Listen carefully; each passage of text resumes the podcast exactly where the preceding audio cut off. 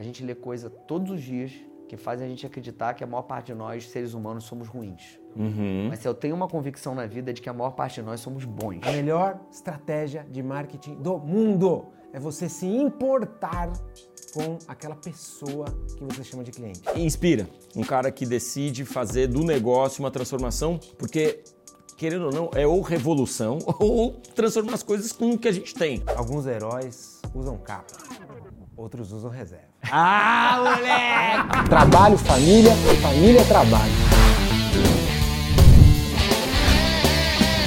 Existe um lado divino no corre nosso de cada dia. Esse é o Santa Correria, o lado divino do corre nosso de cada dia. Eu, Marcos Pianges e João Branco, toda segunda-feira, trazendo conversas com gente que corre muito, mas não deixa de estar conectado com as coisas que mais importam na vida. Tudo isso toda segunda-feira aqui nos canais do Santa Correria, com o patrocínio de Reserva e Chevrolet.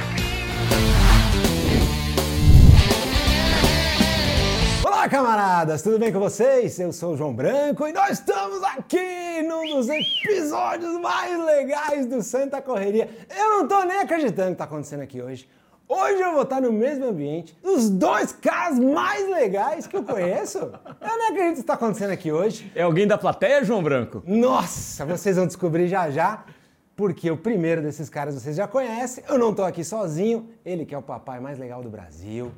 Já vendeu mais de 500 mil livros, tá com seu filme agora lá na Prime Video e por alguma razão aceitou fazer esse podcast comigo, que eu até hoje não descobri qual é, Marcos Pianges. João Branco, olha que legal, eu ainda tô usando uma marca, velho, que é a do Papai Pop. Papai Pop junto com Reserva, a gente tá junto, lançando um, né, um, um- uma, uma série de, de camisetas e moletons. Hoje a gente tem plateia, faz barulho plateia. Plateia mais animada do Brasil! Um dia muito especial, porque é o seguinte, hoje a gente vai conversar com o segundo maior mar- marqueteiro do Brasil. O primeiro maior marqueteiro do Brasil é João Branco. O segundo maior é um cara que a gente admira desde sempre.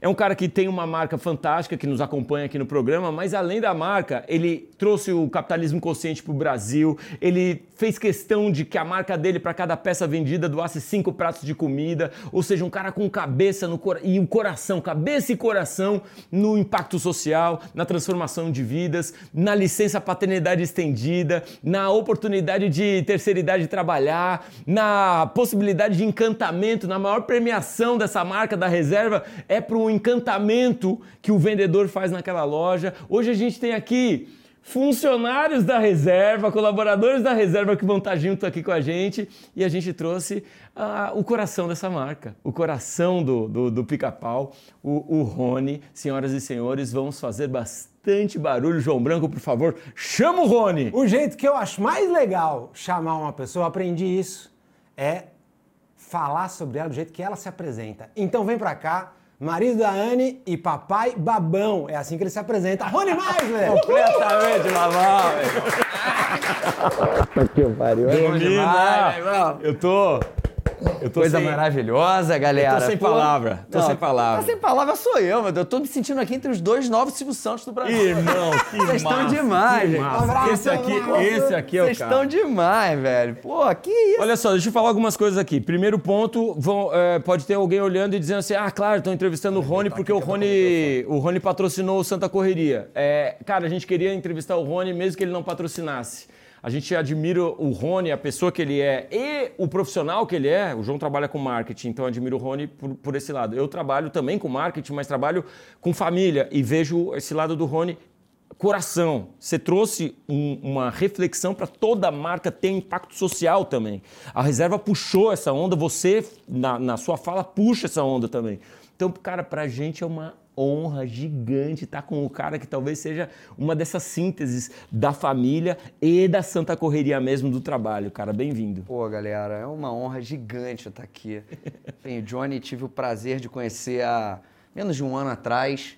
E foi uma. Né, a gente fala que quando o santo bate, né? Santo baixo ninguém segura. Hã? Tem! E aí, pô, já começamos uma trocação que pode fazer junto, que não pode fazer junto. E, mano, você me faz chorar, acho que Massa. quase todo dia, velho. Assim, cara, é um papo de louco, né? Assim, a gente conseguir colocar, eu acho que a gente conseguir colocar em palavras aquilo que a gente sente. é uma, é uma coisa muito difícil. Né? Por isso que Freud explica e por isso que né, É. existe a psicoterapia. E você tem uma capacidade de traduzir em palavras sentimentos que é muito rara. É, então, eu tenho um, o Anderson Birman, que é um dos fundadores, é o fundador da, da Arezzo, depois o Xande, o irmão dele, toca, meus sócios. O, o, o Anderson, ele tá com Parkinson. Caramba. Então ele, ele teve que desenvolver, por conta da doença, uma, uma capacidade de síntese é, muito grande. Ele pensa muito porque ele vai conseguir falar pouco, que afeta muito a fala dele, né? Então ele, ele fala que ele fala pouco muito.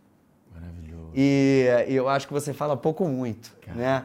É, são, são poucas palavras e, e é nesse sentido da família, assim, tem uma frase que aprendi com meu pai, né? A gente acaba sendo reflexo daquilo que a gente observa em casa, né? É, ou com o pai, ou com a mãe, ou com o avô, ou com a avó, com quem a gente tem. E o meu pai, eu sempre cresci ouvindo isso. Família, família, família, família, família. E trabalho para dar orgulho para a família. Então é. No final do dia. Esse é o jeito é isso, mano. A gente gosta de começar todas as conversas aqui, Rony. Falando de família, falando da infância, falando de você pequenininho. E é por isso que você não olhou para sua esquerda ainda, mas olha o que, que tem ali na parede. Pô, brother, com o Nandão, cara. Olha lá. o Nandão tá ali! O Nandão tá ali, Caraca! velho. O Nandão da direita, lá na ponta. Esse ó. aqui é o Nandão? É o Nandão, cara. Meu sócio fundador, pra quem não conhece, o Nandão. E é família também, né? Família, meu irmão. Família. Eu sou, eu sou, né, aí já, enfim, não tem script, isso é maravilhoso. Eu sou, porra, eu sou, eu sou, de, eu sou de, eu sou judeu, né? E a gente fala que a reserva é, é judia, né? É, a família judaica, ela é muito parecida. É mais fácil alguém conhecer uma família italiana do que uma família judaica, né? Uma família italiana, assim como a judaica, ela é muito visceral. Tudo é muito, né? Assim. Então, meus pais, eles não ficam tristes, eles entram em depressão, não tem festa. Intensidade, Não tem- intensidade. carnaval. É carnaval, assim, tudo é muito, é muito amor, aí é a filantropia, o bem. Essa coisa da. da- e, e- e também tem uma coisa na, na, na, na- na- na questão judaica, que a pessoa fala, cara, tem, tem, tem as pessoas que criticam e tem as pessoas que elogiam esse ponto, né? Mas eu sou um dos que elogiam. Ah, é uma bolha, né? Você vive dentro de uma bolha, né? Do seu. Mas é uma bolha maravilhosa. Eu, eu cresci com é, 10, 15 amigos de infância, que, são meus irmãos até hoje. Tem um que, eu, porra, era, ri- era rico pra caralho na época. O cara ficava bêbado, a gente dava papel em branco pra ele assinar. Todo mundo guarda os papel em branco hoje na parede. Coisa maravilhosa. Então, pô, eu cresci nesse ambiente e o Fernando era um deles, né? É... Eu conheci o Nandão e conheci a mãe do Nandão. A Miriam é uma figuraça. Figura maravilhosa! Maravilhosa. Cara, isso é muito gostoso você estar falando, porque é como se. a- a- você chamou de bolha, né? Mas é como se nesses ambientes a gente tivesse também duas mães, três mães, quatro mães, cinco pais, vários irmãos. Total, esse final de semana em casa tinham três, um amigo de cada filho meu, né? Da- do, Tom- do Nick, do Tom e da Kiki, e filhos de amigos meus de infância. Então eles não estavam na casa é, de um pai desconhecido, de uma mãe desconhecida, mesmo, da Anne. E tem uma coisa louca também. Eu conheci a minha esposa, a Anne, na escola. Eu tinha 15 anos de idade, ela tinha 13 anos de idade. Nós fomos melhor amigo a vida todinha. Fomos dar o primeiro beijinho com 26 anos de idade. O pessoal fala que não acredita em amizade homem e mulher, é verdade. Né? A gente casou, a gente casou.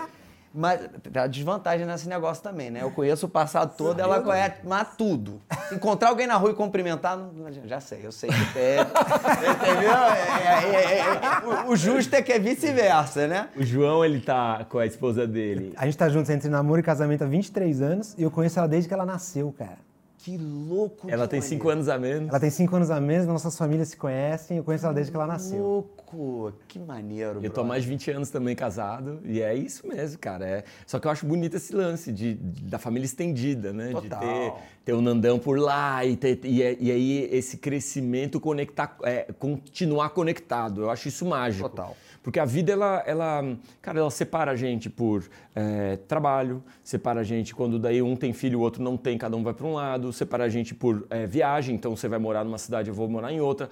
Ultimamente separou a gente por política, um monte de brother quebrou a família por causa de política.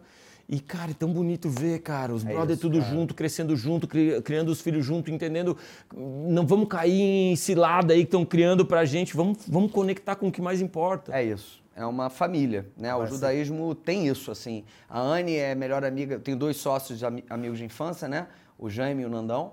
É, é tão amiga dele quanto é minha, deles quanto é minha. Então, é, é- cara, é tudo, os pais são todos amigos, é, todos né, filhos de sobreviventes do Holocausto, chegaram no Brasil é, na década de 40 para 50. É, então, acho que isso isso também é, são os nossos valores que acabam refletindo né, na apresentação. Poxa, caraca, cara, coisa linda de apresentação que vocês fizeram. Você merece, irmão. Você Pô, merece. de verdade, fiquei emocionado, assim, porque acabam refletindo. A gente não, não tomou nenhuma decisão dessa é, com base em script ou frameworks ou raws, né? Foi com base no que a gente aprendeu na vida, velho. E, e as coisas foram fazendo. E um puxando o outro. Sei lá, você falou da, da, da coisa da inserção da terceira idade, né? Que a gente contrata idoso. Cara, eu tava nos Estados Unidos com a Anne e fui numa- num department store e, cara, uma senhora que devia ter quase 80 nos atendeu. Eu falei, cara, gringo é foda, contrata idoso. Ela, cala a boca, porra. Toda vez que a gente vem aqui, você fala essa porcaria. Faz então. Eu falei, pô, brother, pode- crer, né, velho? Então, assim, as coisas elas foram, foram indo. E aí, não, e aí é impressionante, assim. Eu acho que vocês são enormes exemplos disso, né?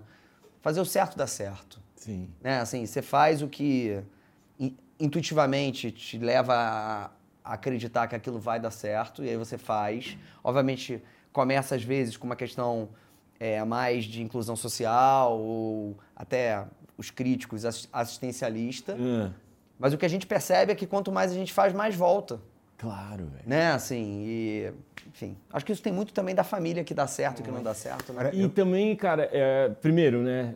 ah, preciso repetir, velho. Tu é um dos caras que eu mais admiro, velho. Tu é um dos caras que eu mais admiro. Um dos empreendedores mais inspiradores. Você sabe do- que as coisas estão dando mundo, certo velho. quando teus Muito ídolos massa, te admiram, massa, né, velho? Muito Pô, massa. Aí, é, é, também acho que a tua ousadia, porque a Reserva é uma marca muito ousada, é ousadia no marketing, ousadia nas, na- nas peças, ousadia nas coleções, ousadia nessas iniciativas, elas só são possíveis porque você tem uma base de família e amigos ali para segurar. Porque você sabe que se tiver erro, é, crise no faturamento, ah, crítica é, pública, cancelamento, você volta para sua galera e diz, mano, quem que a gente é? A gente é coração, a gente é de verdade, é boa, a gente está tentando fazer a coisa certa, a gente pode errar às vezes, mas você tem aquela base que te fortalece, né? Total. Eu acho que, assim, o fato de, dos valores serem os nossos, desde o começo, desde o dia 1, né? São, tem uma lista muito simples de valores, são três, a gente vai falar aqui hoje. E eu acho que o propósito, né, que todo mundo hoje no ambiente de negócio tenta buscar, qual é o propósito? Tenta buscar da forma errada, né? Creative thinking, de qual é o propósito. Né? Cara, é- é fazer frase bonita. Pode A gente faz terapia a vida inteira e não descobre a porra do nosso propósito na vida. O camarada vai entrar numa sala de reunião e vai escrever um propósito. Não é assim. Propósito, ele se manifesta da prática disciplinada dos valores. Valor, todo mundo sabe qual é que tem aqui. Então, começou um business, bicho, se todo mundo fechar o olho aqui, a turma que está aqui, vai três segundos para pensar quais são os seus valores. Vai pensar ah, mais dois, mais três. Se mandar pensar qual é o propósito, dificilmente vai ter certeza, vai ficar na dúvida. Então acho que não. E, e é meio que uma equação matemática, né? É um valor mais um valor mais um valor mais outro valor é igual ao propósito. Ou seja, de tanto que você pratica o valor, o propósito ele, ele se manifesta. E essa coisa dos nossos valores e que a gente foi o tempo todo é, seguindo eles, faz com que o nosso negócio sejamos nós. E quando você fala de é, nós, é imenso, nós não, eu e Fernando, hoje são 2.500 pessoas. E quando você fala de um negócio de varejo de moda, certo? Moda é um negócio 100% associado a lifestyle. A gente não vende aço, né? A gente não vende um commodity, a gente vende um estilo de vida, né? Então, é, o fato dos nossos valores representarem um negócio é mais importante ainda. E aí é o seguinte, é, quando você vive pelos seus valores, você é o que você é. E aí, porque você é o que você é, no mundo onde todo mundo quer ser o que os outros são, você já se destaca. Né? Porque ser diferente é ser de verdade. Né? É, e aí, no final do dia, a gente vive aqui, a turma que está aí vive, todo mundo vive a vida. As pessoas com as quais a gente se relaciona, elas não querem que a gente seja perfeito, mano. Não querem.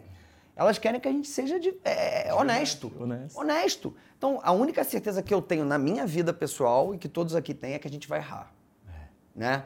É, o que não pode é o bobão errar e ficar lá batendo na tecla, ofendeu alguém, pede. As pessoas se desculpa, velho. Aprende, levanta, anda. Aprende a ser um ser humano melhor. Como na nossa vida pessoal, é como a gente tenta praticar no negócio. Demais. É, é tão somente isso. Uma empresa é um, é um grupo de pessoas. É legal que dá ser pra ver, né? A gente consegue...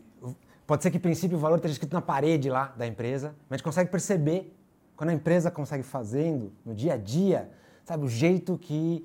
O jeito que o seu funcionário trata o seu cliente, eu sei que vocês valorizam muito isso, para aquele cliente, aquele funcionário é a marca, é a empresa. total. Então, se tá todo mundo naquele mesmo barco, aquele mesmo valor, aquele mesmo propósito, cara, todo mundo percebe. Fala, essa empresa tem esses valores, essa empresa tem esses princípios, isso aqui tá aqui. Né? Muito, é, é demais poder sentir isso. É, tem uma, tem uma frase que. Essa não é nossa, é da, é da Starbucks que a gente roubou. É. E que eu acho maravilhosa. A gente não quer ser uma empresa que vende roupa para pessoas, mas sim uma empresa de pessoas que vendem roupas. Demais. Não é a forma como os nossos colaboradores tratam os nossos clientes, é a forma como nós tratamos os nossos colaboradores. Demais. Né? Um, um, um- dos, um, dos, um dos nossos três valores é compromisso tanto com as pessoas como com os resultados. Então a gente tem que ter compromisso com as pessoas, com a vida delas, no nível é, alto. É, primeiro porque é muito legal ter esse tipo de compromisso. Novamente, trabalho para dar orgulho para as pessoas, né? Para a família. É, chegar em casa e contar isso para os meus filhos e meus filhos irem comigo nas lojas e, e verem isso acontecer. Puta, é, é muito foda. É muito legal. Mas isso volta também pro business, né? Isso, isso faz com que É, é, é, é, hum, bom, primeiro vamos, vamos perguntar pro, pro Rony como é que era a vida dele nessa época cara. Uma carinha de Onde é que você tá aqui nessa época? Cara, eu possivelmente estava em alguma festa de aniversário. Não sei se minha ou do Fernando. Eu acho que essa era uma festa de Ele tá dando uma gargalhada. do Fernando. Porque eu acho que essa foto foi o Fernando que me, me mandou em algum momento. Que massa. É, eu acho que era a festa dele. E a gente tava numa festa de aniversário, assim. É, como eu falei, eu estudei, eu sou judeu, eu estudei em escola judaica, né? A vida toda estudei no Liesen, que é uma escola judaica no Rio, onde meus filhos estudam hoje, né? É, e conheci lá o Fernando, o Jaime. E o que, que você acha que outros. tem em você ainda dessa época? Ah, nossa, tem muita coisa. Ali, quer dizer, eu não- talvez eu não, consegui, eu não conseguisse verbalizar, né? É, a gente consegue melhor explicar as coisas para trás, né? Não para frente. O que havia ali era uma era uma, uma família em casa muito, muito, muito amorosa. É, meus pais, meu pai é executivo de multinacional, então meu pai começou a ganhar dinheiro. É, eu- sou muito azarado. Eu- meu pai começou a ganhar dinheiro quando eu já tinha saído de casa, né, velho? Meu irmão ainda ficou 10 anos em casa, então teve cartão do papai, teve um monte de coisa que eu não tive. Mas meus pais eram de classe média baixa. É, eu morava num, num quarto-sala com eles. É, os meus pais, eles se conheceram, meu pai tinha 14, minha mãe tinha 13, começaram a namorar. Meu pai tinha uma família que era imigrante do Holocausto para o Rio de Janeiro, é, mas que enriqueceram no varejo. Só que meu avô era um excelente vendedor e um péssimo empreendedor. Então ele, ele enriqueceu da mesma forma que ele empobreceu, quebrou. E meu pai, com 18 anos de idade, ele fala que ele comprava carro no cartão de crédito. Fala que aconteceu a melhor coisa da vida dele, que foi o pai dele ter quebrado.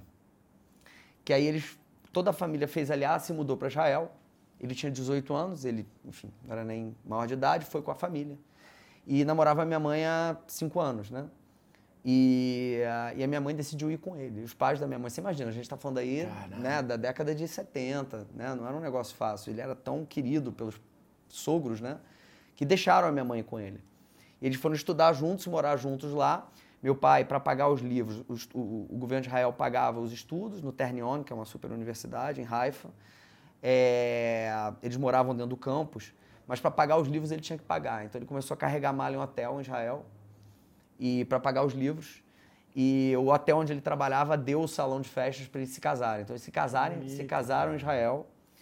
E quando meu avô materno ficou doente, teve câncer, pouco antes de eu nascer, eles voltaram para o Brasil. E, e meu pai começou a trabalhar na Arthur Anderson, que se tornou Accenture, que é o lugar onde eu comecei minha carreira. Conheci a Camila, que está aqui hoje aqui também com a gente. É, e, mas enfim, era o lugar onde ele tinha que estar, mas Cê- cê não falou- era o meu lugar. Você falou que foi uma coisa boa pro seu pai, o vô, ter quebrado. Total. Como é que você lida com essa abundância que os seus filhos hoje vivem? Então, essa é uma grande preocupação, assim, para mim, né? A gente não tem, no mundo em que a gente vive, como a gente esconder essa abundância, né? Tem um lance legal nos meus pais, assim, independente do momento de carreira que eles tivessem, toda vez, filho pergunta muito pro pai quanto você ganha, né? Sim. Tal, nananã. E eu, e eu, eu, eu, eu, eu, eu perguntava pra caraca, assim, acho que vocês Cara, também. meus, meus filhos nunca me perguntaram, sabia? Cara, Eu nunca perguntei pra minha mãe, mas as minhas filhas me perguntam. Pergunta, cara. pai, quanto você Oi. ganha? Na cara dura, assim? Sim, cara. Mas E é, é, é o É da inocente, idade. cara. E é muito lindo, porque a pequenininha a Aurora, um dia ela tá, eh, a gente tava pensando em mudar de casa e ela gostou de uma casa e tadinha, ela ficou calculando, cara. Quanto custa? Quanto que você ganha então? Tá, e daí ela ficou calculando e faz, fez todas as continhas, cara, dava assim, tipo, mano, sabe? Foda, velho. Não, é foda. E meu pai tinha uma tática, que eu descobri tá- ser tática depois que eu virei pai. Né? Na verdade, a gente entende os nossos pais quando a gente chega lá na maternidade e tem um vidro entre, a- entre eles e a gente. Cai a gente eles vê do outro lado com o filho no colo. Ali, a, fi- ali a vida faz um encontro de conta, né? É, mas enfim, meu pai, quando eu perguntava, ele falava que não me interessava. Não te interessa. Não te interessa. Vaca magra ou vaca gorda? Não te interessa. Não te interessa, não te interessa. E aí depois, né, com o tempo, eu tomando café com ele um dia, falei, pai, eu juro que eu não vou te perguntar quanto que você ganha. Mas assim, por que, que sempre você, você nunca me disse quanto você ganha? Falou, meu filho, porque é, eu te criei pra vida e pro mundo. Se eu te dissesse que eu tinha pouco, você não ia ter coragem de tentar e arriscar. Se eu te dissesse que eu tinha muito, você ia achar que você tinha costas largas e você ia se acomodar. Então você não saber é, Te deu, te, te te deu empurrou, asa. te empurrou, né? Te deu asa. E eh, só que a gente não vivia num mundo conectado, digital, que a gente vive hoje e tal. Então, o que eu tento fazer com os meus filhos, eu e Anne, né? Minha esposa, ela é, ela é, é comerciante também. Minha esposa tem a loja de móveis e decoração e design mais foda do Rio. Olha aí, hein? É, Segunda Alizei temporada. Estúdio. Alizei Estúdio, tem que trazer. Tem que Tem que trazer. Na, na verdade, o, o- o Fernando ele tem uma frase que eu aprendi com ele que é maravilhosa. Ele fala assim, cara, o homem é a cabeça da relação. Calma, meninas, que vem mais. A mulher. A mulher é o pescoço que vira pra onde quer, né? Então, é... A, a, a Anne, eu não, eu, não, eu não teria feito... A Anne é minha sócia na vida, né? Eu não teria feito absolutamente nada nos negócios, na paternidade, na nossa família, é, sem ela e tenho certeza que vice-versa. É, mas enfim, ela, a gente tem essa coisa de tentar educá-los com relação ao esforço, né? Então tem uma coisa que eu aprendi com um rapaz que, que, que está aqui, né? É, aprendi, já tem uns dois anos, deve ser quando você fez esse vídeo, que me ajuda demais, Pianjas. Você não tem noção do tanto do impacto que, massa, você que tem na massa, minha, que massa. Fico agradecido. que, que foi quando você fala, quando te perguntam pro, pro, pro pai por que, que tá indo pro trabalho, né? Hum. Ou pra mãe, é, responde, não, porque o papai tem, ou a mamãe tem que ganhar dinheiro, né? E. Só que isso tá puta de uma cagada, como se aquilo fosse uma- um. Alguém botou uma arma na tua cabeça e você vai ter que ir lá ganhar dinheiro, né? E. Então, você tem que falar que o papai ama trabalhar, né? Então isso me ajuda muito. Foi através desse vídeo que a gente se conheceu, sabia? É mesmo? Eu postei esse vídeo nas Mano. minhas redes, aí o Pianges comentou lá, adicionou, não sei, foi aí que a gente começou a falar. Massa. Tem, tem isso, cara, que pra mim é uma coisa muito importante. Outra coisa é as contas que a gente faz. A gente faz com eles contas em camisa e imóvel. Saca? Então, assim, Quantos- é, você quer comprar. Você quer comprar determinada coisa? Cara, deixa eu fazer umas- vamos fazer a conta aqui, ó. A gente ganha tanto por camisa. A gente ensinou lá Legal. qual é o lucro por camisa. Cara, quantas camisas a gente precisa, precisa vender pra comprar? Então, pra eles saberem. Tangibiliza pra caramba. Independente se tem ou não tem, eles sabem que foi muito difícil. Maravilhoso. Né? A última vez eu vi um cara falar que, assim, meu filho me pergunta, tá, tá com dificuldade de entender o valor das coisas. Ele pegou e foi, sacou no banco, como fazia os incas, a gente brincou o dinheiro físico do, da mensalidade da escola, em notas miúdas, e deixou assim, falou, tá vendo isso aqui, filho? Isso aqui é o que precisa por mês para pagar a sua escola. Gênio. E aí, Tangibiliza, né? Gênio. cara, vai pra escola sabendo que isso, isso aqui é o que tá custando o papai e mamãe. Gênio, gênio. Que a outra dica legal também, Vocês conhecem o Saara no Rio? Aqui tem a 25 de março. Seria Cara, você acredita que eu conheci o Saara agora? Faz umas- uns, quin- uns 15 dias eu fui fazer um evento no Rio, levei toda a família. Foi minha mãe, minha irmã, minha família, minhas filhas, minha esposa. E aí disseram, temos que conhecer o Saara. Fomos com uma amiga nossa lá no Saara. O Saara é demais. O Saara é tipo uma 25 de março. é, que tem Judeu tudo. árabe. Tem tudo, tem tudo. Judeu árabe chinês agora. Agora é chinês. Judeu árabe chinês. E os judeus os árabes se amam. É uma coisa de louco. Aquilo é um exemplo pro mundo. Não ONU! é cacete, é ONU, vem só pro Saara. Exemplo pro mundo, Claro velho, né? Sim, é, uma coisa que eu faço muito é levá-los lá e dar 50 reais pra cada um. Ver o que vocês conseguem. Porque lá no Saara eles compram muita coisa. com É verdade. Nossa, que é verdade. legal. Que legal. Saca? É, e, então, assim, a gente vai tentando através do exemplo, porque o resto é blá blá blá. Sim. É, e dando a noção e o valor das coisas, do dinheiro para eles. É, E cada um é de um jeito? mudança, totalmente. É? Eu, te- eu tenho. Você tem cara, três. Mano, é totalmente. Assim, o, o Nick, que é o mais velho, tem 10 anos. Ele é, o cara do esporte, da, da liderança, coração do tamanho do universo, mas ele é o cara dos, dos esportes é, mais competitivo, saca? O Tom é o artista da casa. Então ele, puta, ele faz tirinhas, mas tirinhas assim, de você. Tem, o, o Tom tem oito. Tirinhas de você, assim, ri muito mesmo. É muito engraçado. né? Assim, o moleque é muito bom nisso, né? É, e também tem uma outra coisa que eu aprendi com um rapaz que está aqui na- do nosso lado, né?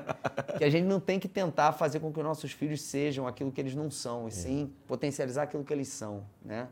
Então a nossa onda agora é encontrar. Ele falou que ele quer fazer motion pictures, o Tom, então encontrar uma aula de animação para criança, de desenho. E essa é a vocação dele, claramente. Toca piano, é um baita do ama Tom Jobim Criatividade. criatividade, assim, nada.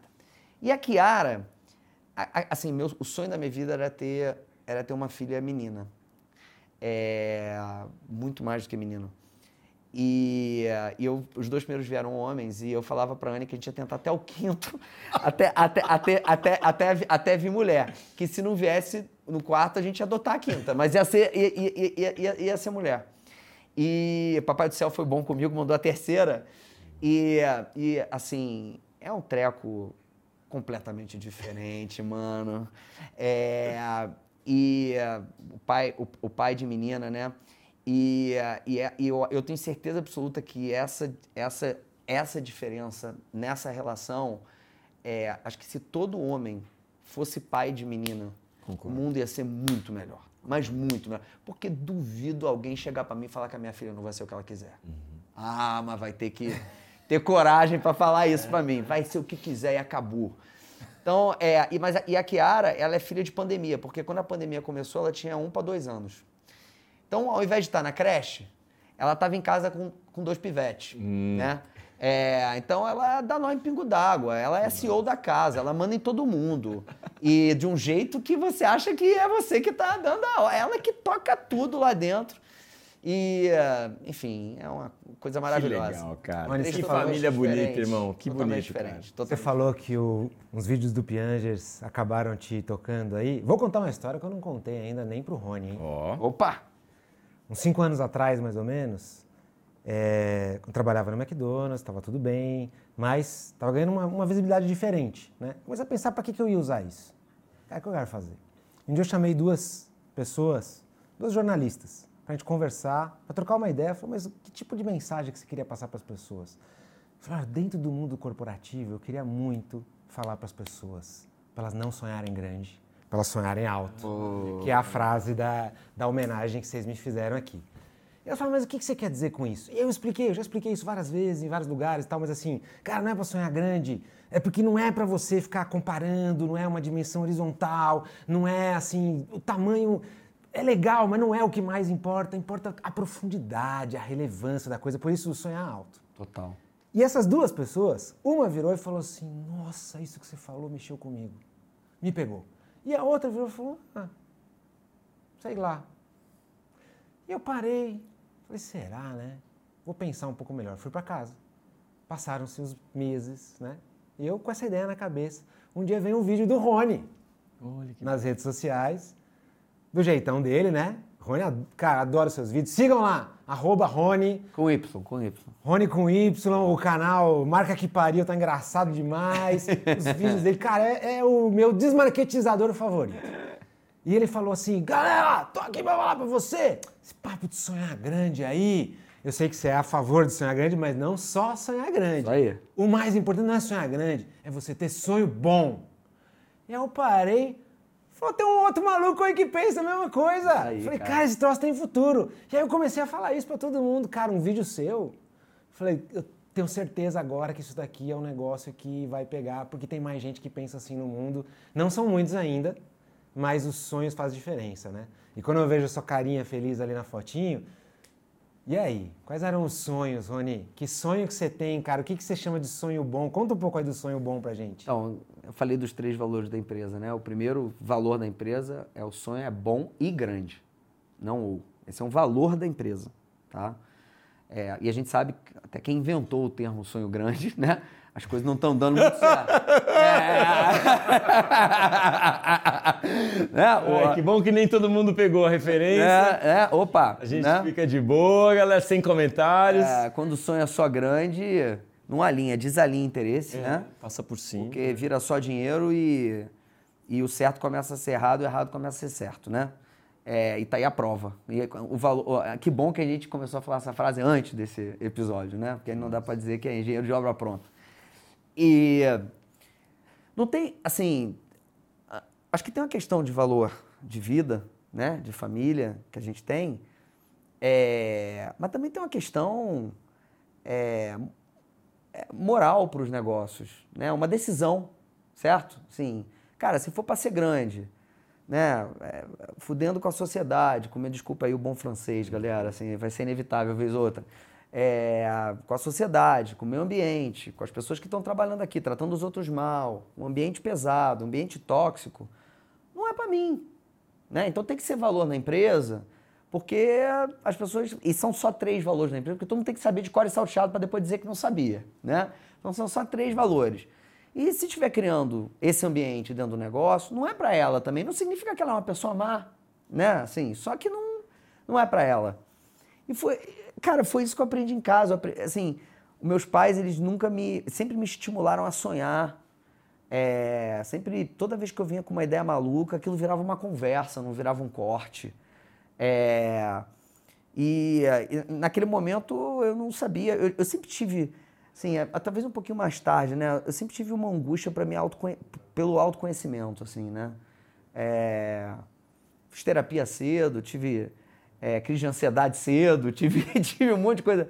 Eu tive burnout, uns 3, 4 burnouts. Até os 22 anos eu devia ter feito, já tido dois ou três. Isso precisa ser desmistificado. É, é, enfim, então eu tinha uma angústia muito grande de me autoconhecer e de descobrir o que eu queria ser como, como homem, como cidadão, como pai, como tinha uma angústia muito grande disso assim. É, e poder falar sobre isso foi me ajudando, né? Porque aí na e acho que essas- esses momentos em que você encontra pessoas que Isso, conseguem falar pouco, muito, Fortalece fala, cara, eu não sou louco, né? Tem alguém que putz, pensa igual a mim, né? É, enfim, então eu não. E, e aí os sonhos eles vão mudando, assim. Eu tinha, eu tinha um sonho de. Eu, quando a gente abriu a primeira loja lá atrás, é, primeiro o meu sonho sempre Primeira foi loja ser, é Ipanema. foi Ipanema, mas assim, primeiro o meu sonho sempre foi ser pai. Massa. E eu queria ser pai de menina. Né? É, Que legal isso. E, e aí eu, eu realizei meu sonho de ser pai de pai, ficar pai dos dois moleques mais maneiros do mundo. E conseguir ser pai da, da menina mais maneira do mundo. E agora o meu sonho é que eles sejam muito amigos. Que legal. Eles têm que ser muito amigos, assim. E eu, eu sem, sem pressionar, já pressionando, né? É, eu tento criar um ambiente de, de brincadeira e carinho coletiva para que isso seja natural, né? E não forçoso, assim. É, e nos negócios, é, eu, eu sempre tive essa coisa assim, cara, eu, eu, eu, não, eu, não- eu trabalhei na Accenture, como eu falei, um, um pedaço curto da minha vida. Amava trabalhar lá, fiz pessoas, fiz amigos maravilhosos, mas eu me sentia um baita peixe fora d'água tecnicamente, assim, né? Não era, não era para mim aquilo. E eu não sabia explicar, eu era muito jovem, né? Eu só achava que talvez seria uma questão de maturidade, um dia eu vou gostar do que eu estou fazendo aqui e tal. E eu tive uma sorte danada de descobrir muito cedo o que eu amo fazer da vida. Ainda na Accenture, faz, fiz uma bermuda é, de praia, é, comecei a vender, muitos dos meus colegas da Accenture, né? É, o Dani, que é casado com a Camila, comprou. É, aí galera me ajudava, sacoleiro, na mala do carro, na academia, na faculdade. E comecei a vender, vender, vender e descobri aquele negócio, o bicho do empreendedorismo me mordeu ali. Eu falei, cara, eu preciso me expressar através de um produto ou de uma coisa. Eu, eu, eu preciso me comunicar. Eu sou um cara, assim, eu já tenho certeza disso, vocacionado para humanas. Uhum. Só que eu, eu, eu fiz a faculdade de Ciências Exatas, eu, eu fiz engenharia de produção na PUC uhum. no Rio. Eu falo que hoje, graças a Deus, eu errei de profissão, porque acabou me complementando na, é, tecnicamente na, na, e hoje me ajuda muito no, no, no negócio, no, na vida, né? E aí o sonho é, hoje é deixar no negócio, né? É deixar através do meu negócio, através dos exemplos que o meu negócio possibilitam, um mundo para os meus filhos melhor do que o mundo que eu recebi dos meus pais. Maravilhoso. Assim, eu, é como eu acordo todos os dias de manhã e penso nisso. Assim, a gente, e toda vez que a gente precisa tomar uma decisão que vai, que pode ir contrário, pode ser contrária a, esse, a essa visão, é, a, a gente retrocede. Assim. Fica fácil tomar decisão daí? Muito fácil, muito fácil. É, tem que dar orgulho. E desde as relações pequenas, é, de como a gente trata todo mundo que trabalha na companhia, centro de distribuição, loja, escritório, é, as decisões estratégicas que a gente toma para a companhia, de que maneira isso vai gerar é, não só um valor comercial para o produto, ou para o serviço, ou para a marca, como também de que maneira isso vai impactar o, o stakeholder, a sociedade, meio ambiente. Enfim, a gente sempre tenta ser um pouquinho melhor e causar o menor dano possível. E isso antes de muitas outras marcas, né? É, primeiro que um, um, amigo meu que era é, é, vendedor assim de uma marca de roupa também nessa época que a reserva estava abrindo, ele, um, ele vacinado vendedor, né? Vendedor vacinado. Viu aquela lojinha, eu acho que a, a, loja da reserva ficava numa praça ali no Rio, em Fica ainda, né? Fica ainda, Maractéria. Um, é aquela primeirona ali, Não né? sai dali nem a pau. E, e, ele falou que entrou assim, vamos ver qual é dessa marca aí. E o cara, o vendedor já chegou, e aí, meu irmão, já trocando ideia com ele, e ele meio vacinado de, de vendas. Ele, não, qual é? Ah, pô, e tal, olha isso aqui e tal, e quer uma cervejinha e tal, e tomou uma cervejinha e tal. E quando ele viu, ele saiu com três sacolas. E o cara já era vacinadão de venda, ele saiu e falou: Caraca, o que aconteceu agora, velho? Quer dizer, Antes da gente falar de atendimento humanizado, de encantamento, vocês já estavam fazendo isso. Sim. Aí, antes de falar de impacto social, vocês já estavam também falando isso. Há um tempão atrás, vocês criaram um, P5, é, um P5P que tem um impacto social que você já estava falando, enfim, tra trazendo todas as ideias do capitalismo consciente há um tempão atrás. Ou seja, é, a reserva meio que puxa esse bonde, assim, né? Do, do, de fazer a transformação, de, de não ser só um produto, mas ser uma marca que engloba realmente uma transformação, uma mudança no mundo, né?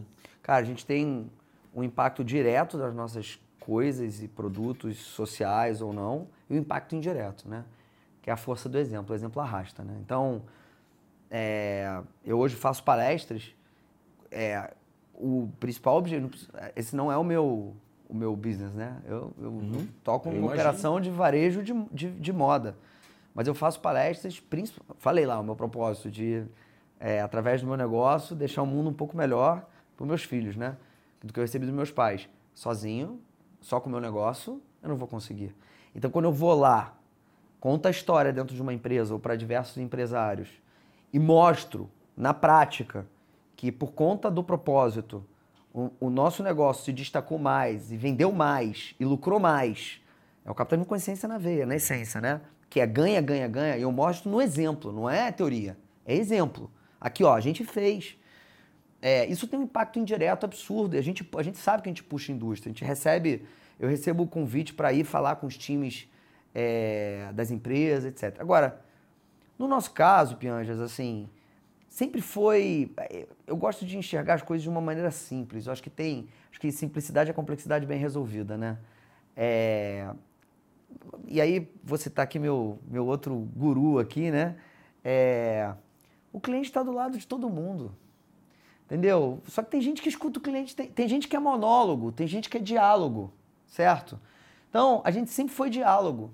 E eu acho que isso tem a ver, lá no, no começo, por essa paixão, que eu tô aqui contando com paixão. Eu tenho certeza que tem, quem tá me escutando fala, cara, esse cara é louco no que ele faz, assim. O dia que não for assim, bicho, eu tenho que vender e nessa, tchau, beijo, me liga.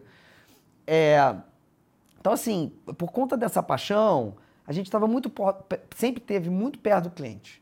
E aí, muito perto do cliente, quando eu falo cliente, estou falando das pessoas. Vendedor nesse país, Pianjas, tem vergonha de ser vendedor. Hum. Todos nós somos vendedores. Uhum.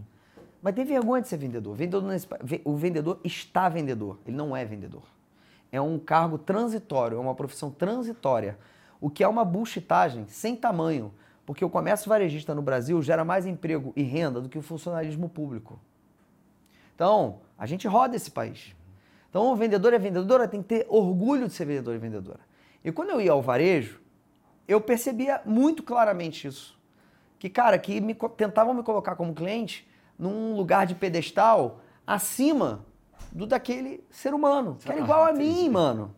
E aí, a gente, para contratar para essa lojinha aí, a gente fez um processo seletivo. Eu, a, a moça contratei uma empresa de RH terceirizado, né? E ela me pediu um job description. Aí eu falei que eu tinha que ter vontade de sair para jantar três vezes por semana com todo mundo que a gente ia contratar. Que massa. E aí ela falou, mas por que você quer se relacionar com seus colaboradores? Eu falei, não, não é do jeito que você está pensando, não. É porque, mano, se, se, se você tem vontade de sair para jantar três vezes com alguém, é porque ele é legal, É legal. Véio. E aí depois a técnica a gente Total. treina. E, e a gente contratou cinco doidos e doidas para estarem dentro daquele salão. E, e aí no primeiro dia de vendas eu tinha levado uma música de casa eu tô contando essa história porque parece pequena, mas ela é muito grande, assim, uhum. tá? É, que era uma coisa meio lounge, a gente tá falando de 2006, né? E eu tinha um vendedor, o Fabinho, que hoje é diretor de todas as nossas lojas, cuida das 200 lojas, um dos primeiros vendedores, um dos cinco primeiros vendedores a serem contratados. Que uh, ele falou: Puta, vem cá, velho, por que você trouxe essa música aí? Tem que ser essa música? Eu falei: Pô, você não gostou? Fiquei meio magoado. Aí ele falou, pô, não, eu acho uma merda essa música. Eu falei, pô, mas cara, mas é, o que, que, que, você quer botar? Ele falou, cara, se eu vou falar em música eletrônica, 2006, a cena começava no Brasil, né? Eu falei, é um negócio meio batistaca. E aí, Juju? É, negócio meio batistaca e tal, nananã.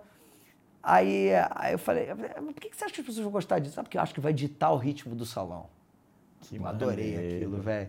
E a gente já botava cerveja na loja, ninguém botava também na época, porque a ideia era que se fosse a casa onde os homens da marca moravam, eles recebiam os amigos para confraternizar a vida, tomar uma e tal. E aí ele trouxe a música eletrônica, no dia seguinte abriu a loja e tut, tut, tut. Aí entra a primeira cliente com filho. Eu tô vendo a cliente, a Narara, lá, né? De repente ela tá assim. Tut, ah, ditando ritmo. Aí ele, vem, aí ele vem dançando. Oi, tudo bem? Bom dia. Quer a cervejinha? Não, cerveja não é de graça. Pô, de graça quero, mano. Duas tal, né, né? traz duas e tal. E ele traz pra, pra, pra a moça, um menino pra, pra se. Pro, é, ele foi experimentar a roupa no provador. Ele traz pro espelho da loja, pro menino se olhar no espelho da loja.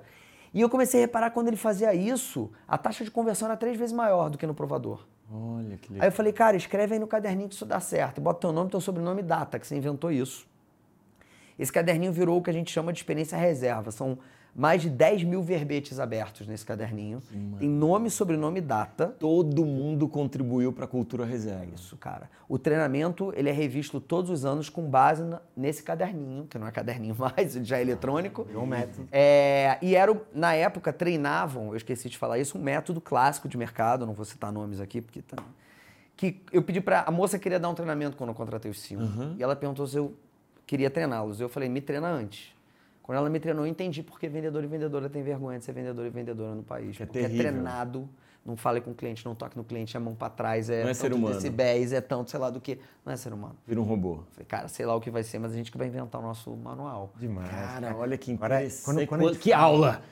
Quando a gente fala que a gente quer que a empresa vá deixar o mundo melhor, pode parecer, ah, então é uma estratégia do lucro. Cara, eu quero que vocês lucrem muito.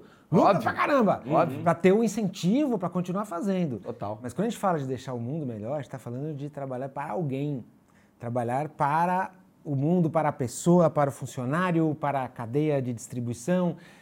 E prestar atenção no cliente na loja, gente. Talvez seja assim. Mais ridículo. Coisa, Sim, é. A coisa que está mais no coração diz: como é que eu começo deixando o mundo melhor?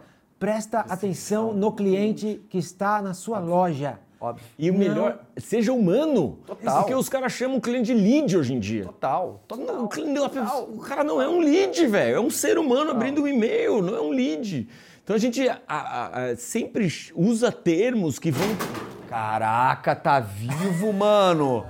Que isso? É o Durex, o Durex Mano, não você é de corte. qualidade. Não, não tem. Bota aqui Qual do é- meu lado, vem cá. Qual é a Vai marca aqui, do. Durex? Mano, que isso? Isso tá vivo, mano. episódio acontece É, mano, acontece. Mano, tem. É. Cara. E aí? Não, são as camisas negras do Vasco que ganharam do Fluminense ontem estão aqui com a gente hoje.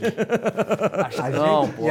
a, gente, não regrava nada, hein? Isso aqui vai pro ar, ó. Boa. Tá aqui do meu lado, mano. Mas Você é que isso. chegou agora, esse quadro tava na parede, falamos dele e ele caiu. Ele está aqui agora. Mas é ser humano, entendeu, cara? É ser. É, é- é entender que do outro lado também tem um humano, chamar a pessoa pelo nome, não por, um- por um termo. É né? isso. Um número, um Consegui. código, um e-mail. Ah, Brother, eu, eu quando comecei, eu ia falar com os caras de varejo de vestuário, os caras me davam aula de SKU. SKU é um. É, o- tu tem que me explicar, porque eles É. sabem, eu não sei. SKU é o código, aquele código de de barra barras. Tá. que vem na, na roupa. O cara sabe tudo de produto. Quanto gira, qual é a cor que vende, qual é a modelagem. Agora, a pergunta do CPF. Olha. Eu adoro essa sua frase, cara. Já tinha ouvido falar. Exato, essa é a Ninguém mais sabia importante. me dizer de CPF. Eu falei, cara, você entende tudo de produto. Você é um master bla... E tem que entender, não tem jeito. você trabalha com moda. Mas, do mas você tá fazendo produto para quem? Para você usar ou para o cliente usar? Não tinha cadastro. Mas, assim, outra coisa que é básico. Ca- ca- Você, varejista que me olha, você está cadastrando o seu cliente. Cadastrando, cadastro. Quando ele volta na loja, outro, outro dia eu estava conversando com alguém, esse negócio de lead, de funil, Isso. né? Isso. É.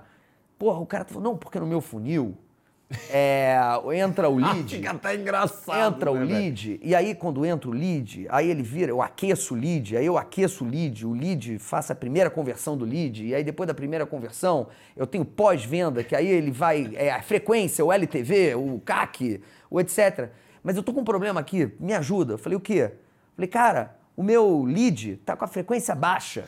Parece que o cara tá tendo um ataque cardíaco. Assim, pô, o meu lead está com a frequência baixa, ele está retornando pouco. Aí eu falei, mano, mas por que, que tá retornando pouco? Você tá entregando um atendimento ruim, que tua loja tá feia, serviço tá ruim, produto tá com defeito. O que que tá acontecendo e tal? Não, não, sei. Pô, cara, deixa, eu- deixa eu bater um papo com... Deixa eu ir numa loja tua, bater um papo com um time teu, não fala que eu vou, deixa eu ir lá e tal. Não, não. Entrei na loja, eu já era cadastrado, comprei e fui embora. Ninguém associou a minha compra ao meu cadastro. Caraca, velho. Nem, nem, nem sabe. Então não é porque a, a frequência baixou, é que a turma não estava falando que eu estava voltando. Falei, cara, associar uma nova compra a um cadastro já existente é tão ou mais importante do que te cadastrar o cliente. Chamar pelo Agora, isso aí não é nome, só- É, essa e aí, pessoa. quando cadastra o cliente e, e você começa a enriquecer o banco de dados dele, você começa a ficar rico de informações dele. claro. Nome, Hábito de sobrenome, data de casamento. A gente tem Aniversário dos filhos, tem filho, não tem, vai pra mini. a gente tem uma lista de. é, que a gente tem hoje um software que ajuda os vendedores a se comunicarem com os clientes, né? A gente tem lista de telefonema para desejar feliz aniversário de casamento e desligar. Para desejar feliz aniversário para o filho, para o pai. Quando a gente consegue capturar essa informação, quando o cliente se abre para isso, a gente tem campo de cadastro para isso. Então, os, os times conseguem fazer esse tipo de coisa. E sabe o que acontece? Uma semana depois o cliente volta para comprar. Pois é, claro. Tem toda a lógica, tem toda a lógica. O cara tá Mas perto é- dos isso não é humanos. no- na, na moda, não, Rony. Cara, eu falo com gente que vende tudo que você possa imaginar. Eu me lembro do CEO da Azul, ele, quando chegou na Azul, Azul tá chegando no Brasil, começava passageiro, passageiro, ele falou, cara, não vamos chamar de passageiro. o cara." nome, velho. É, Era o Pedro Janot, né? É, já não. Genial. Ele falou, por que estamos chamando de passageiro que Gênio. só passa? É cliente, é o nosso... Porque, em geral, quem vende gosta muito do que vende. Quem inventou, então, um troço, imagina um empreendedor assim, que o cara inventou Ah, uma marca. Aí fica Ele é focado ó, só no- Cara, eu tenho uma loja de pamonha. A minha pamonha. Aí você começa a falar da pessoa, ela começa a falar da, da, da- da plantação do milho, da- do jeito que ela embala, do funcionário, do sabor da pamonha. Começa a falar da pamonha. Qualquer um. A pessoa vende, sei lá, é, uma- um abajur. Começa a falar do design, da lâmpada, da resistência. É muito apaixonado. O segredo, você que trabalha aí com venda, qualquer coisa, você tem que ser mais apaixonado pelo cliente, pela pessoa que você chama Aí. de cliente, do que pelo que você vende. É mais o CPF do que o SKU, por isso que eu adoro essa frase. A melhor estratégia de marketing do mundo é você se importar com aquela pessoa que você chama de cliente. Você é vendedor, você não, você não tá lá para fazer uma transação, para empurrar um negócio que a pessoa não precisa. Pra bater você meta. tá lá, aquela pessoa precisa de você. Isso aí. É é uma pessoa que chega com dor de cabeça e você tem um remédio. É uma pessoa que vai para uma festa e precisa de uma roupa. É isso. É uma pessoa que vai trabalhar e precisa do equipamento. É, pessoa- é isso que você está lá para fazer. Você vai para preencher um vazio, você vai lá para ajudar essa pessoa e não para fazer marketing. E aí eu, a lei, a lei do retorno, né? Porque assim, a gente lê coisa todos os dias que fazem a gente acreditar que a maior parte de nós, seres humanos, somos ruins. Uhum. Mas eu tenho uma convicção na vida de que a maior parte de nós somos bons. Tô com você, né? Bons, mano. A e aí, cara, é bom. Minha mãe me a falava. maior parte, mas assim, disparada, velho. Disparada.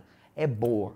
Então, se você faz uma coisa, um carinho em alguém, se você se preocupa com alguém, se você faz alguma coisa bacana pra alguém, mano, essa pessoa vai retribuir. Você bota um pin de gratidão na cabeça dela. Então, cara. E mesmo se não retribuir na hora. ou- Claro! Cara, mas ela vai perceber. vai falar vai pra voltar, alguém. vai voltar, Eu- vai voltar. Tem uma frase que eu gosto que é aquela, né? Você vai é, treinar seus funcionários tão bem que eles podem trabalhar em qualquer lugar, até na concorrência, mas você vai tratar eles tão bem que eles não vão querer trabalhar em outro lugar É na concorrência. E se, se a gente pensa no, no, no- no cliente, você está falando de olhar e focar no cliente, é, tem um meio do caminho aí entre o dono do negócio e o cliente, que é o vendedor, é o cara que tá, o gerente, é o cara que tá vendendo a batata frita ali, o, preparando o, o Big Mac. Então tem uma pessoa. Então, e essa pessoa tem que ser bem tratada também, né? Total. Como é que vocês veem esse lance Então. de tratar bem o funcionário, o colaborador? No nosso negócio, o rei é o estilista, o estilista, né?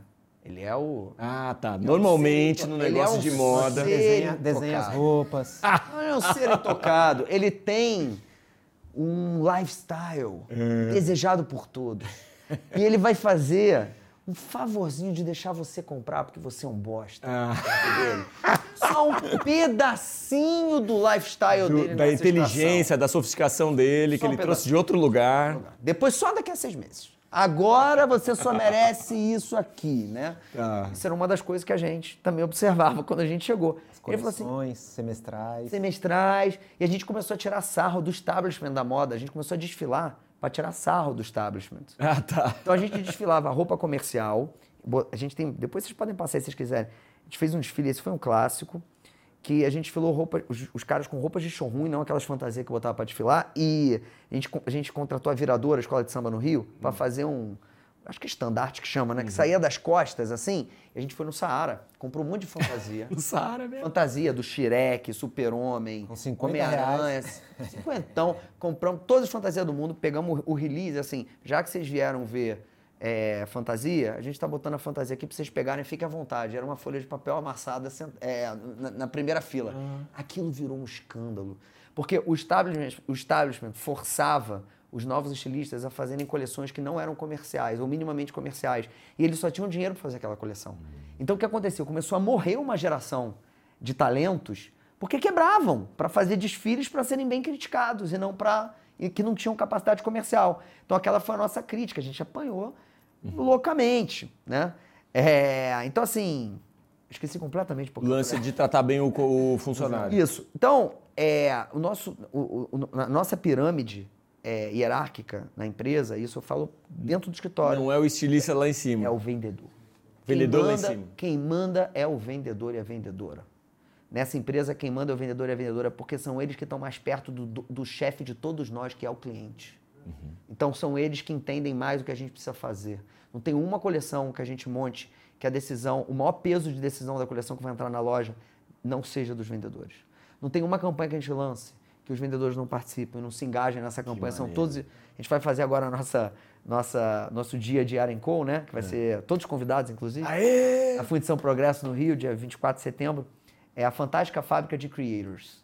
Porque eles são nossos creators. Que legal. Vira- eles viraram, com o digital, viraram creators. Então, quem manda na nossa companhia são os vendedores e as vendedoras, porque são eles que estão do lado do cliente. do Eles têm a cliente. coisa mais valiosa que a empresa pode ter, que é conhecer o seu cliente. É isso aí. Essa é a, a coisa mais valiosa que uma empresa tem é o quanto ela conhece do seu cliente, quanto ela consegue usar aquilo ali para fazer uma coisa. Eu estou preocupado com esses papos nossos aqui. Por quê? Porque mais ou menos metade de tudo que a gente falou aqui, eu achei que ia ser um segredo, que o pessoal ia descobrir um livro novo que eu ia lançar. Pra fazer, mostra Olha o livro aí. aí, João. Pá! Desmarketismo! Estou Caraca, vendo pela hein, primeira mano? vez. Já tinha lido. E o- e o prefácio, o prefácio? Meisler. E antes que o Pianges me faça passar vergonha, eu vou contar pra todo mundo que isso daqui ainda é páginas em É uma branco. Eu ia entregar, ia entregar.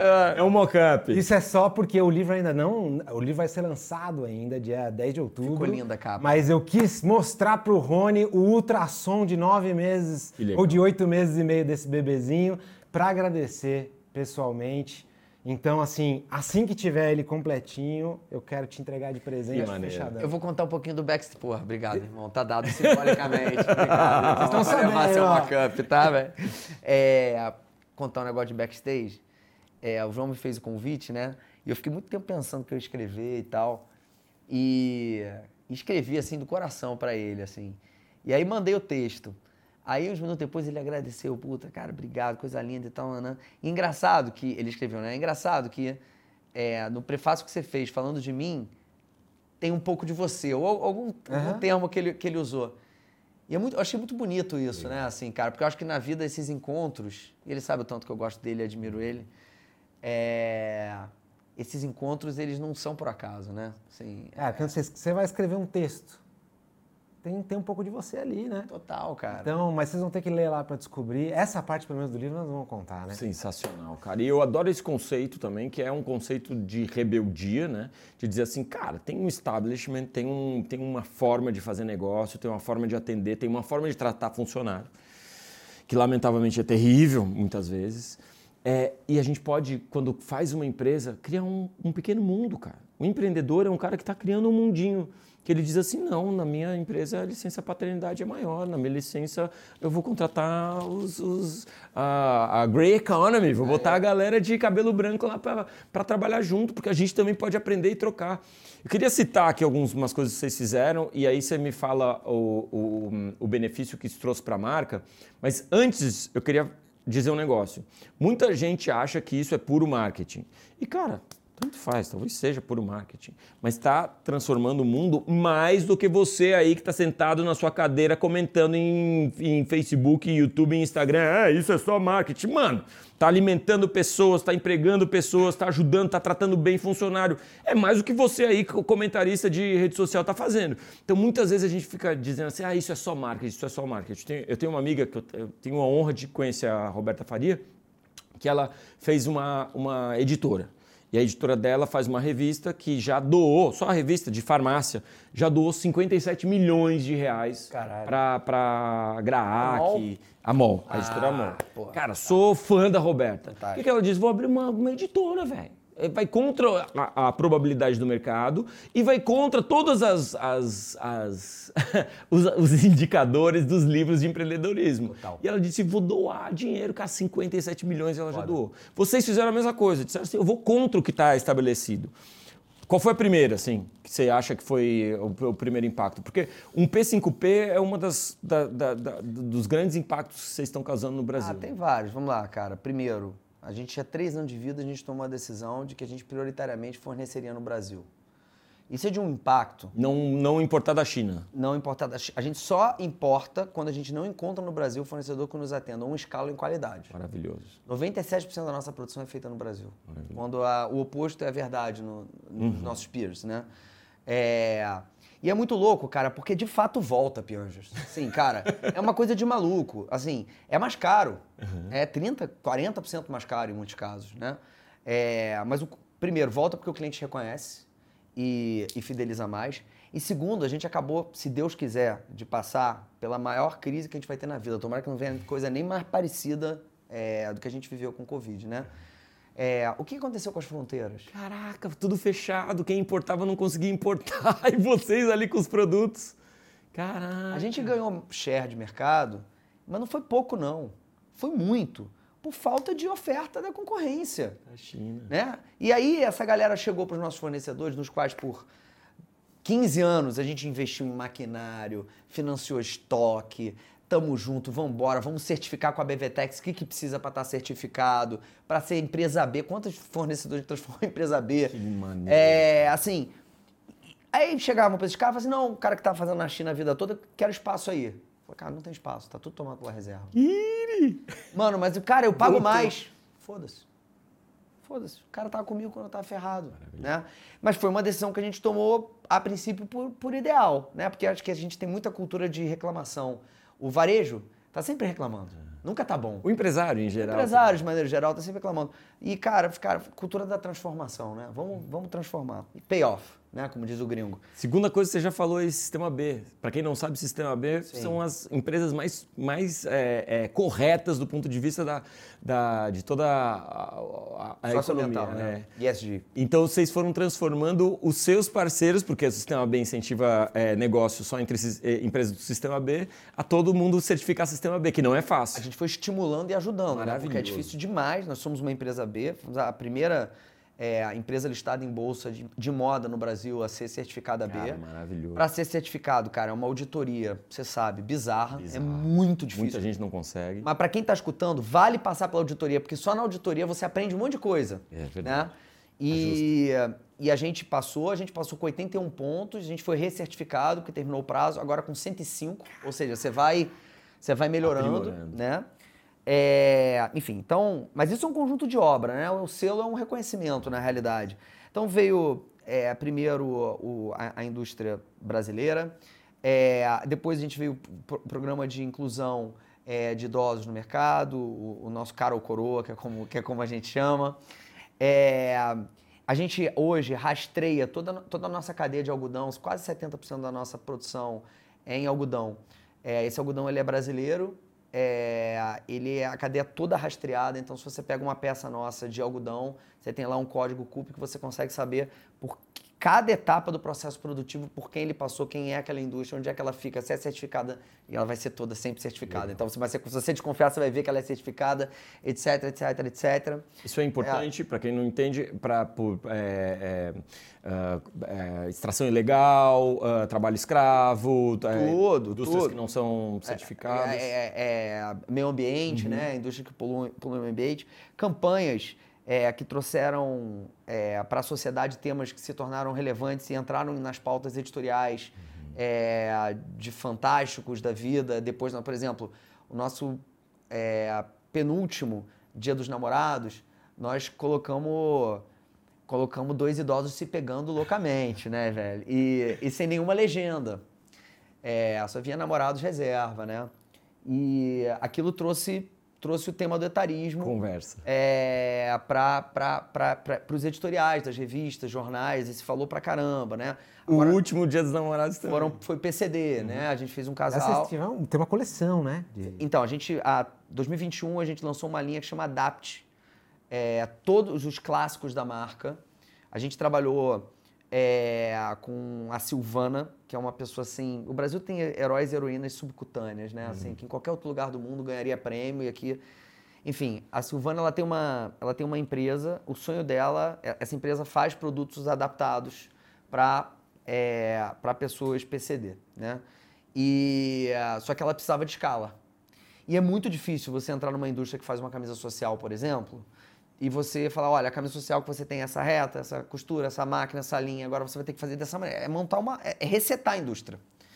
Então ela trouxe esse projeto pra gente em 18. A gente começou a conversar com os nossos parceiros, en- encontrar soluções. E aí veio a pandemia, a gente ia lançar. Aí a gente parou as máquinas e falou assim, cara, vamos dar uma segurada e a gente lança, lançamos em 21, no meio da primeira para a segunda onda. E, cara, o que a gente descobriu com essa linha de produtos, e aí eu vou dar um exemplo simples. Para uma pessoa que não tem um braço ou tem alguma deficiência na mão, cara, abotoar um botão, né? É. É, é uma loucura. Então, o que mas também, por outro lado, não aparecer o botão não é digno, Hum. né? Então, o que a gente fez? A gente fez uma camisa com botões falsos, mas que ela fecha com imã, Pô, maneiro, né? É, a calça, o zíper é por aqui e por aqui, que ela é lateral, então ela consegue vestir sentada. Ela não consegue, né? Ela encaixa a calça e depois ela, ela fecha o zíper. E aí a gente achava que isso era um, era um produto de elevação de autoestima. É isso que a gente achava, né? Tá usando uma marca de grife, bacana, não encontra esse produto no mercado, etc. Só que a gente descobriu, cara, que esse era um produto de dignidade, mano. Porque assim, Demais, a pessoa não conseguia ir no banheiro sozinha. Nossa. Porque tinha que a- desabotoar a calça e abotoar a calça de novo. não conseguia trocar uma camisa sozinha. A gente deu dignidade para essas pessoas. Antes disso, a gente lançou a linha 3G. Porque nos Estados Unidos é muito comum o big and tall, né? É o cara que é muito alto ou, é, ou tá fora de, de peso, ele tem que, linhas de, de todas as marcas para comprar. No Brasil não tinha ninguém. Eu fui jantar um dia, tô vendo, as coisas do dia a dia, jantar com um amigo, tinha feito cirurgia bariátrica e ele me, contou, me perguntou por que não tinha, é, ele já estava magro naquela ocasião, ele me perguntou por que a gente não tinha tamanhos maiores. Eu falei que era, que era uma outra linha de montagem, que era uma dificuldade enorme industrial e tal. Ele falou, mano, eu, quando tinha que. Tem, não vou citar nomes, tem uma loja especializada em, em roupas de tamanho grande no Rio. Quando eu tinha que ir nessa loja, eu saí de lá chorando. Porque, cara, para mim era uma derrota. Né? Assim, eu não, eu não tava conseguindo vencer aquilo. E a gente fez a 3G, e aí trouxemos. As coisas vão acontecendo. Aí o Léo Jaime apareceu, o Léo Jaime leva, ele levanta a bandeira da gordofobia e ele uhum. virou o nosso grande embaixador da linha 3G. Né? Então, linhas de produto, campanhas. Né? E, e, aí a gente foi melhorando, melhorando, melhorando. Né? A gente hoje. É, a, a, questão das cotas, elas evoluíram enormemente. A gente tem hoje uma parte é, muito, salvo engano, são 37% nos nossos gerentes, na companhia, tanto é, na, nas lojas é maior esse número, na companhia, na sede, é, são negros ou pardos, é, mulheres em, em, cargos de diretoria são mais de 50%, né? Mas isso, novamente, eu, te, eu tenho um pouco de é, receio uhum. de, ao falar esse tanto de coisa para as pessoas, gerar mais dificuldade do que facilidade. Porque parece que tudo isso nasceu ao mesmo tempo. E parece que é fácil. E parece que é fácil. Então, galera, faz uma coisa. Isso. Uma coisa. E o lance do marketing, né, do marqueteiro, nasceu num P5P, né? Porque um P5P ele nasceu é, porque eu fui fazer uma entrega social em Pentecoste do Norte e eu queria imitar uma marca gringa que chama Toms, que ela vende umas padrilhas assim que você comprava uma esquadrilha e lhe doava um sapato numa, num país onde pés descalços tinham doenças transmissíveis e tal, muito África e América Central. Eu fui conhecer lá a Toms, o Blake, que é o fundador, eu e o Jaime, meu sócio, e a gente voltou assim, cara, a gente tem que fazer um lance assim, tem que fazer um lance assim, tem que fazer um lance assim. E eu queria fazer com educação. E aí, voltando de Pentecoste, um moleque no carro, eu pergunto para ele, ele era da região, o Neto, e ele me dá a surra moral bizarra ele pergunta para mim se eu, na hora do almoço, com fome, consigo trabalhar. Eu falo que não. Ele fala, mano, aqui nunca faltou escola. Sempre fui para escola, mas você sabe que eu ia para escola? Eu ia para comer, velho. É, lá na bolha onde vocês vivem, vocês acham que o problema do país é educação. Vocês vão estudar fome. E a gente descobre duas coisas. Uma que hoje, naquela ocasião 53, hoje 73 milhões de brasileiros se encontram em segurança alimentar, situação de segurança alimentar, ou seja, não sabem se vão comer alguma coisa hoje possivelmente vão, mas é, desses quase 10 milhões não vão comer nada hoje. Quando você pega 73 milhões de uma população que tem 250, você está falando aí mais que um em três cidadãos brasileiros. Um em três. Um em três brasileiros não sabem se vão comer alguma coisa hoje. Ninguém aqui nessa sala tem dúvida se vai comer alguma coisa hoje, certo? Então, a gente realmente está numa bolha, né? É, assim, um em três cidadãos não sabe o que vai comer. E a segunda coisa que a gente descobre é que não falta comida no Brasil. A gente produz no campo da indústria cento, quase 130% da necessidade alimentar para todo cidadão brasileiro. E com isso a gente descobre heróis e heroínas subcutâneas que tocam bancos de alimentos, que possivelmente é uma entidade que muitos de nós já ouvimos falar, mas não sabe exatamente o que faz. O banco de alimento pega a comida onde sobra e distribui. É um negócio logístico. Uhum. Distribui onde falta. Creches, hospitais, orfanatos, asilos, escolas, etc. Fizemos uma parceria com uma em São Paulo, da Lu, Lu Quintão, que está conosco até hoje. Cara, essa mulher, deixa eu fazer estátua em algum lugar para ela. É, ela criou o Banco de Alimentos aqui em São Paulo. Vocês podem buscar na internet e doar diretamente, caso queiram. E o, Mesa Brasil do Sesc em Alagoas, a gente queria um para o Sudeste ou para o Nordeste. Vamos lá, temos tanto de dinheiro por peça. Quanto dá? Aí eles fizeram as contas lá, auditoria, a gente audita mensalmente os pratos. E voltaram com sete. E aí eu falei, cara, vamos falar cinco que depois a gente presta conta para cima, que é melhor que para baixo, né? E lançamos em 20 de maio de 2016 um P5P, já são mais de 101 milhões de refeições complementadas através dos, dos dois bancos de alimentos. Maravilhoso. E aí, galera, vem esse lance de que a maior parte de nós somos bons. Sim, dificilmente eu recebi a mensagem, Cara, comprei a bermuda lá na reserva, comprei a camisa, comprei um casaco, qualquer. Dificilmente. Eu recebo hoje dezenas de mensagens, mas dezenas. Deixei 10 pratos lá, hein? Que Deixei massa. 15 pratos lá, hein? Deixei 20 pratos lá, hein? Então, quer dizer, é o capitalismo consciente, né? Quando a iniciativa privada ela se coloca entre o problema social e as pessoas, porque a maior parte de nós somos bons, nós escolhemos por ela. Aí vem os rótulos. Sem dúvida. O rótulo, marketing. O rótulo, assistencialista. O Ah, rótulo, Natural, velho. mano, mas isso me enlouquecia, Pianja. Imagina. Cara, eu ficava muito mal, muito mal, muito oportunista, quando me chamavam de oportunista. E aí eu consegui, em terapia, desenvolver uma resposta que me deixa muito bem, brother. E eu falo isso todo... Hoje parou, né? Hoje, no começo, quando a gente lançou, falavam mais. Hoje em dia, parou. Assim, não, tem, não tem do que reclamar.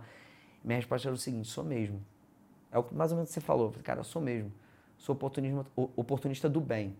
O que as pessoas não aguentam mais é o oportunista do mal, da negociata, da corrupção, da sacanagem, do desvio de alimento, do desvio de remédio. Cara, se o Brasil tivesse só oportunista do bem, que faz o bem para ganhar e ganha mais dinheiro por consequência, a gente ia depender menos desses danados lá de Brasília, né?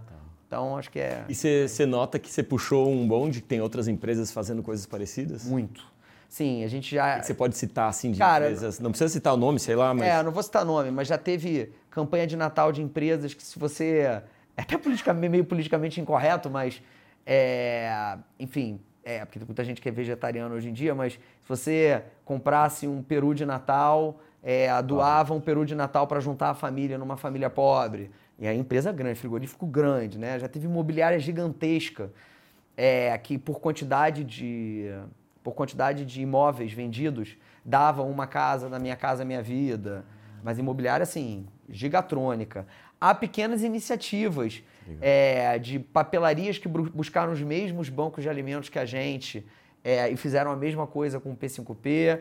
Ah, vou, vou dar essa eu posso citar o nome que virou nosso parceiraço, a Shandong né, nos procurou querendo fazer um P5P também, né, e fizeram com os mesmos parceiros que a gente tem, a gente deu o direito de uso da, porque a gente tem a marca Ah, registrada. legal, um P5P. Meu sonho um dia é que um P5P vire um instituto. Eu tenho esse sonho, Que né? muita gente faz. É, porque o problema disso é que a gente teria que criar uma infraestrutura muito grande, porque assim, é, aí vai ter que controlar, a gente garante o que a gente faz, né? O que os outros fazem é mais complicado. Então, vai ter que controlar se realmente está entregando direitinho e tal. Ainda não conseguimos chegar nisso, assim, mas eu acho que isso pode virar um selo, como é o, o- o B, como é o, né, o capitalismo consciente, etc. Gente, estamos chegando aqui. Hein, irmão? avançado na nossa conversa, demais. Aula! Visualização Pô, cara, MBA, prazer, velho! MBA hoje Sabe aqui. que frase que eu resumiria aqui? É. Alguns heróis usam capa, outros usam reserva. Ah, moleque! Pica-pau no Marqueteiro, peito, marqueteiro. irmão! Não brinca em serviço esse marqueteiro. O maior marqueteiro do Brasil, João Branco. E o segundo maior, Tony Wesley. Desmarqueteiro, por favor. Isso! Desmarqueteiro. Que É por legal, isso velho. que a Que reserva tá aqui com honra. a gente, né? Nesse isso aí. podcast. Estaremos em todos os outros. Tá Ó, terminando aí a Rony, olha temporada. só, tudo o que aconteceu aqui, a gente teve 12 conversas recheadas de conteúdo sobre trabalho, família, com muito propósito, com muito coração. E tudo que atingiu aí, vai atingir mais de um milhão e meio de pessoas. Todos esses conteúdos que a gente fez, com certeza, é, foi porque a reserva estava com a gente, porque a Chevrolet estava com a gente também, vocês possibilitaram isso acontecer.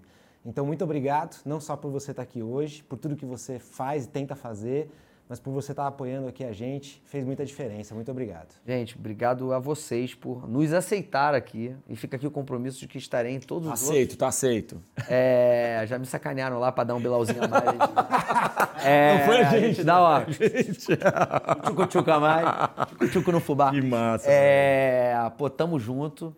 E pra reserva é uma honra também poder participar de um podcast como esse, de um videocast como esse, porque a gente vê muita, muita coisa por aí sendo falada, muitos videocasts, muita coisa, muita gente é, contando história na internet, é, mas pouca coisa que de fato mobiliza é, a transformação, né? que de fato mobiliza mudança é, na sociedade. E eu acho que há uma coisa de genial aqui, é, pelo menos como eu observo, esse dar pitaco no negócio dos outros é uma coisa maravilhosa de boa. é, é muito fácil. né? Manda, manda isso, é bom pitaco. isso. Cara, essa mistura de vocês dois, essa simbiose, né, da família, eu vou além da paternidade, né, da família com os negócios, né, é, ela é uma, ela ainda é um mito, por incrível que pareça, é, na sociedade em que a gente vive, Concordo. ainda é estranho, né, falar isso. A gente ainda viu- vive lá na época do Friedman, né, que Tal. é, vamos, vamos dar dinheiro pro shareholder e depois ele que se vire para fazer o bem na sociedade, né? Como pessoa física. É, mas eu tenho certeza que é dessa simbiose que, que vão nascer e que já nascem hoje as revoluções, tanto na, na sociedade como na iniciativa privada, galera. Assim, então acho que vocês vão ser exemplo de uma transformação gigantesca. assim, Tomara. de verdade. Vianjas, antes de você deixar suas últimas palavras, eu queria falar duas coisas. Claro. Primeiro, o pessoal avisou aqui que chegou algumas perguntas de pessoas nessa. que estão que estão ouvindo. Uma delas é do Nick, que perguntou, papai, quanto você ganha? Nick, papai vai te responder em casa depois. e a segunda eu queria dizer pra vocês dois que eu queria jantar três vezes por semana. Aê! Ah, tá galera. contratado! Esse é o cara do real time marketing. cara. É, não é mesmo? O negócio Real time é marketing. papo, velho. É isso, Caralho, é vamos isso. jantar pelo menos Pô, uma vez uma essa vez, semana. pô, claro, Tô aqui até mano. quinta, mano. Pô, vai ser um prazer. Claro, vai, Pô, Vianjas, irmão. manda bala. Mano, queria só agradecer o Rony, é, dizer que o próximo episódio é o nosso último episódio da temporada. A gente vai fazer um balanço geral, relembrando todos os, os convidados, mostrando trechos de todos os convidados, né? Passeando de carro e trocando uma ideia. E, e dizer, cara, de verdade que inspira. Um cara que decide fazer do negócio uma transformação porque, querendo ou não, é ou revolução ou transformar as coisas com o que a gente tem. É isso. Com o nosso negócio. E a forma mais bonita de transformar o mundo é transformar o mundo com o que a gente faz todos os dias. Aqui nos 12 episódios a gente foi vendo o Diego Ribas do Flamengo, o Mignon falando, o Otaviano, todo mundo falando, cara, o que eu faço, eu consigo transformar o mundo para um lugar melhor, para deixar o mundo melhor para os meus filhos. E isso é inspirador, velho. É inspirador porque olhando para você, para sua família, para o seu negócio, dá para ver que é possível. Isso inspira a gente. Muito obrigado, cara. Obrigado a você, irmão. Pô, eu citei aqui umas 70 coisas que você falou e que eu pratico. Massa. E, cara, não para. Obrigado demais. Não para, irmão. Não para. Fechou? Fechou? Trabalho, família, família, trabalho. O divino no corre nosso de cada dia. Vamos que vamos, porra! Valeu, galera. Obrigado, hein? Obrigado. Tamo junto, valeu, galera! Dominaram, dominaram. Obrigado. Aê.